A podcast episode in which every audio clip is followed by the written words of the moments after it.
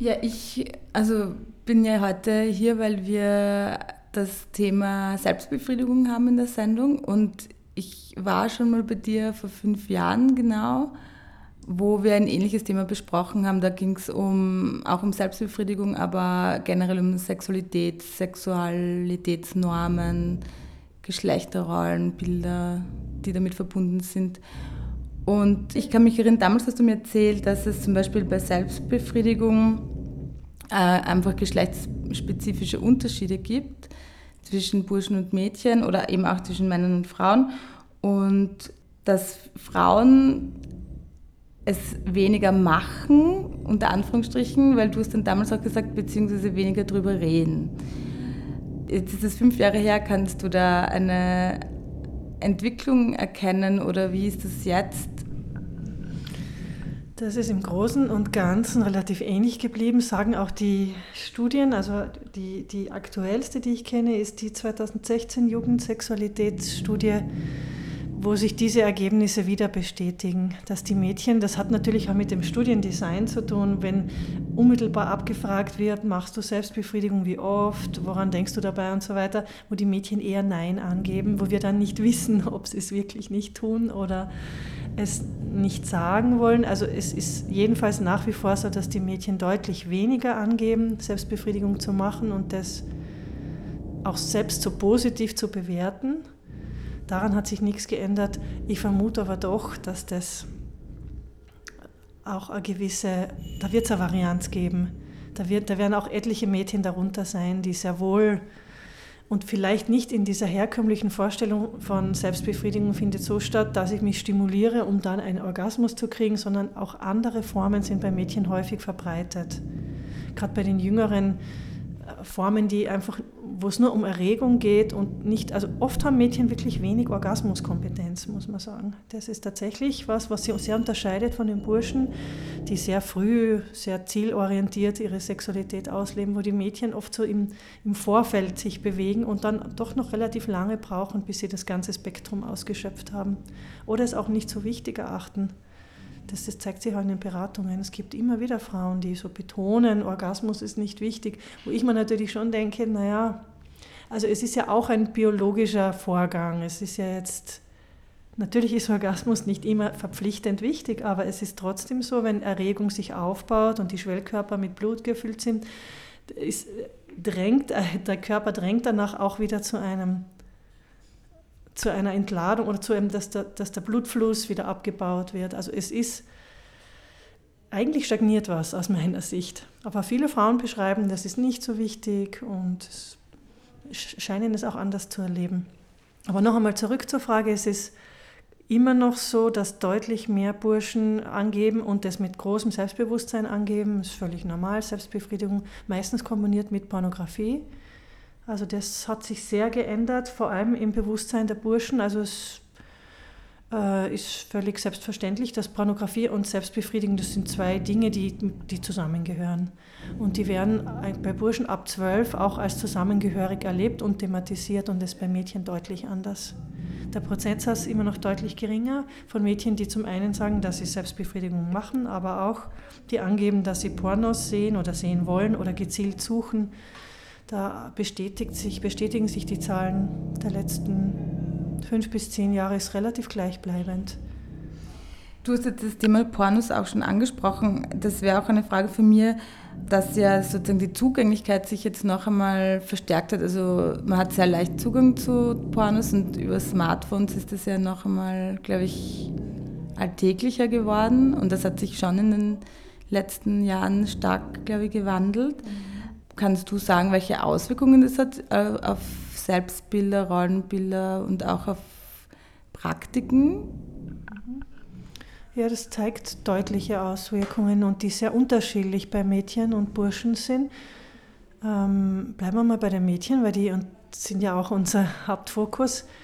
Ähm, die Mädchen geben sich in den Untersuchungen und auch in unseren Workshops sehr tolerant betonen, also so, so betont liberal, ja, Pornos sind normal, die, die Burschen mögen das, die schauen das, aber ja, für mich ist es doch eher eklig, eher abstoßend. Das ist eine typische Antwort von Mädchen, aber zugleich so eine doch sehr große Toleranz, die sie so immer nach vorne tragen. Und ich glaube, das hat schon auch damit zu tun, dass sie ja letztendlich keine Wahl haben. Also es ist ja sehr schwierig zu sagen, oder zu den Burschen in der Klasse zu sagen, ich finde das blöd, dass ihr das schaut. Oder ich, also ich glaube, da ist schon auch so eine gewisse Resignation drin. Und das zeigt sich auch in dem, ja, natürlich kein Problem, Pornos sind normal, nur ich will es nicht schauen. So, also das ist ja eigentlich ein großer Widerspruch. Weil wenn das so überhaupt kein Problem ist, dann könnte ich das doch automatisch mir regelmäßig zu Gemüte führen. Aber das ist dann wieder doch nicht der Fall. Also die, die Mädchen sind deutlich weniger interessiert und stolpern eher zufällig darüber. Also entweder durch ein Pop-up oder durch am Smartphone von jemand anders das sehen. Ähm, also während die Burschen gezielt suchen, also das kommt in allen Untersuchungen raus, dass sie ab zwölf Jahren gezielt suchen und das sind so 90 Prozent der Befragten, also das ist ein sehr hoher Prozentsatz. Man muss davon ausgehen, dass es nahezu alle Burschen machen, während die Mädchen sind immer noch so bei 30 Prozent und auch relativ konstant. Und von diesen 30 geben auch nur ein, ein, kleiner Prozentsatz gibt an, mich erregt es, ich schaue das an, ich suche mir das, das benutze ich, um meine Fantasien zu stimulieren. Oder eher ist immer noch eher auch so, ich bin darauf gestoßen, mein Freund hat es mir gezeigt, mein Freund möchte, dass ich mit ihm das anschaue. Also immer noch eher so eine Pass, was heißt noch eher, aber eine passive Haltung dazu, wo man schon merken, das hat natürlich auch mit den Rollenbildern in der Pornografie zu tun, mit den, also wo die Mädchen natürlich auch relativ schnell diese Skripten durchschauen, dass sie kriegen ja die, sie kriegen die Rolle des begehrten Objekts, also das Standardskript ist, zuerst will die Frau nicht, sie ist eigentlich nicht interessiert, aber dann beginnt sie ja eh zu gefallen und dann ist es natürlich super aufregend und sie stöhnt und hat den Mega-Giga-Orgasmus. Also so, das ist schon so auch eine sehr subtile Form, um die Selbstbestimmung von Mädchen zu untergraben eigentlich. Also es wird selten dargestellt, dass die Frau aktiv, sie ist schon so erregt, sie sucht sich ihren, also jetzt in dieser hetero-Mainstream-Pornografie, läuft fast immer gleich ab. Und man sieht sehr wenig auf dem Konsensprinzip, das aber zugleich bei den Jugendlichen enorm verankert ist. Es müssen beide wollen, es muss ähm, abgesprochen sein, was, was machen wir miteinander, es darf keine Grenzverletzungen geben. In der Pornografie sehen wir davon überhaupt nichts. Also das ist auch ein großer Widerspruch. Natürlich ist die Sexualität auch nicht immer so hm, planbar oder so politisch korrekt. Das ist ja auch aus, an allen Sexualberatungen bekannt, dass je mehr Konsens wir in der Gesellschaft haben, umso mehr wird in der Sexualität wieder Rollenspiel inszeniert und umso mehr wird wieder Grenz, das Grenzthema ausgereizt. So, darf ich das noch oder gehe ich schon über die Grenze drüber? Dass da auch so eine Lust daran besteht, diesen Konsens zu überschreiten. Und das sieht man bei Jugendlichen ganz deutlich. Eine Auswirkung ist zum Beispiel der Umgang oder die Fragen zum Analverkehr. Also das hat ja eine enorme Veränderung erfahren. Früher war ja Analverkehr etwas, das ausschließlich Erwachsenen vorbehalten war. Und durch Pornografie ist das eine scheinbar gängige Praxis, machen eh alle so nach dem Motto, wo wir wissen, das ist überhaupt nicht so, aber in der Pornografie wird es so dargestellt, wo die Mädchen dann eben auch wirklich Fragen stellen wie, ähm, muss ich das tun und was kann ich tun, damit es nicht so weh tut? Und das sind schon Momente, wo ich mir dann denke, da läuft echt was falsch, weil äh, die, die passende Frage wäre eigentlich, was ist Analsex, wie geht es, wie, warum ist es lustvoll, wie, wie, kann ich mich dem annähern, wie, aber die Mädchen fragen, was kann ich tun, damit es nicht so weh tut. Und da merkt man halt schon, wie wirklich die Pornografie diese eigentlich Gewalt bagatellisiert und als normale sexuelle Praktik darstellt, aber wenn es weh tut, ist es nicht Sexualität, sondern dann passiert da Gewalt. Also wenn das nicht möglich ist zu kommunizieren, das schmerzt, das tut mir weh, das will ich nicht, dann passiert Gewalt. Aber das ist den Mädchen nicht bewusst. Und auch den Burschen, glaube ich nicht. Die Burschen sind auch so, sie will das, sie will das, das wollen ja die Frauen, weil das habe ich schon in Pornos gesehen. Und so passieren da wirklich Missverständnisse und da sehen wir schon große Veränderungen. Noch zu vor fünf Jahren oder vor zehn Jahren. Da war bei Analsex immer das Thema, I geht, machen das Schule, warum machen die das? das ist ja eklig. Also da ist eine totale Verschiebung passiert. Was aber umgekehrt nicht heißt, glaube ich, dass Analsex jetzt so verbreitet wäre und so selbstverständlich gelebt wird, bin ich auch wieder skeptisch. Aber die Versuche und gerade in den ersten heterosexuellen Kontakten, die sind deutlich mehr, als es früher noch war. Kann man da auch sehen, ob es Auswirkungen hat auf eben zum Beispiel auf Selbstbefriedigung, weil das ja auch das Thema ist gerade? Hm, würde jetzt so mal eher nicht sehen. Die Selbstbefriedigung von Mädchen und Frauen ist nach wie vor, also sie kommt mit Sicherheit vor und sie ist aber trotzdem, sie ist nach wie vor tabuisiert. Es wird auch nicht mit der besten Freundin darüber gesprochen.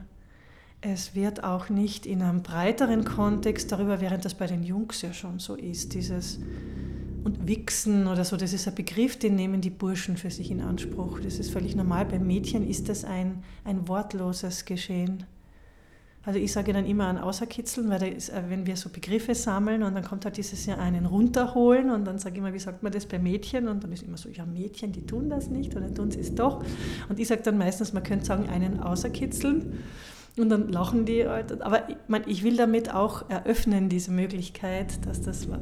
Und mit dem Kitzeln ist das also eigentlich eine Brücke, weil es positiv besetzt ist. Also es soll ja ein Begriff sein, der jetzt nicht schon wieder ekelerregend oder grenzüberschreitend oder Sonstiges ist. Und mit dem fahren wir eigentlich ganz gut und auch meine Kolleginnen haben den Begriff übernommen. Und wir, wir kriegen immer wieder die Rückmeldung von den Mädchen nachher, dass das sie ähm, zum Nachdenken angeregt hat und dass sie dann wissen wollen, was ist es und wie geht es, wenn sie es nicht schon kennen. Und es gibt auch Mädchen, die wirklich nicht wissen, wie es funktioniert. Die nach wie vor die Vorstellung haben, die, die Vulva besteht aus einer Öffnung und wo eine Öffnung ist, da muss ja erst einmal was rein, damit überhaupt Lust entsteht. Und wir wissen, dass das nicht die Biologie von Frauen ist, weil da ist schon genug da und braucht eigentlich, muss nicht, es muss nichts in die Frau eindringen, damit Lust entsteht, aber das ist doch für viele Mädchen und auch Frauen nicht selbstverständlich, dieses Wissen. Ähm, es ist ja auch noch nicht so lange her, dass, ähm, dass sozusagen die Klitoris in ihrer vollen Größe und in, ähm, auch innerhalb des Körpers sozusagen Ausdehnungen erkannt wurde oder, oder auch wissenschaftlich jetzt. Baust du das in deinen Workshops ein? Ja, immer. Das ist auch in den Beratungen, in den Einzelberatungen, das ist so unser tägliches Brot sozusagen, die Frauen zu informieren über die Klitoris und auch über die, über die Größe und auch über das Ausmaß ähm, des Einflusses, wie groß sie eigentlich ist. Zum Beispiel kennen wir aus der Geburtshilfe, das ist jetzt zwar ein anderes Thema, aber dass auch der Darmschnitt die Klitoris verletzt, das war bisher einfach unbekannt. Man hat gedacht, naja, da kann man ruhig einen Schnitt machen, aber jetzt wissen wir, dass wenn die Schwellkörper verletzt werden, dass das schwer heilt und dass die Klitoris als Ganzes, als dieser Organkomplex, der sie ist, verletzt wird. Also dieses Wissen um die Klitoris hat Auswirkungen in verschiedenste Lebensbereiche von Frauen und auch im Gesundheitswesen. Aber für Mädchen und Frauen ist mal grundsätzlich zu, gut zu wissen, wie groß sie tatsächlich ist, dass sie äh, eine ganze Hand füllt, sage ich immer, also dass es nicht nur ein Knöpfchen ist, sondern dass sie ja mit ihren Schwellkörpern und Nervensträngen wirklich so eine gute Handvoll Organ ist und dass sie ausschließlich der Lust dient. Sie hat ja sonst keine Funktion. Während beim Penis ist es ja doch so, dass er den Samen transportiert, dass er den Urin transportiert, also er hat verschiedenste Funktionen, während die Klitoris ausschließlich für, für die Lust da ist. Erregung, Orgasmus, alles hängt damit zusammen. Und wenn, wenn ich dieses Organ nicht benenne und nicht kenne, ist das schon sehr schade, weil es ist dafür, es ist dafür da und hat keine andere Bedeutung. Und so ist es auch wichtig, die Information mal an Mädchen und Frauen weiterzugeben, um auch ein Selbstbewusstsein herzustellen. So, das ist toll, was du zwischen den Beinen trägst und hat nur die Funktion des Lustgewinns. Und da zeigt sich schon, dass auch Veränderungen dadurch in Gang gesetzt werden.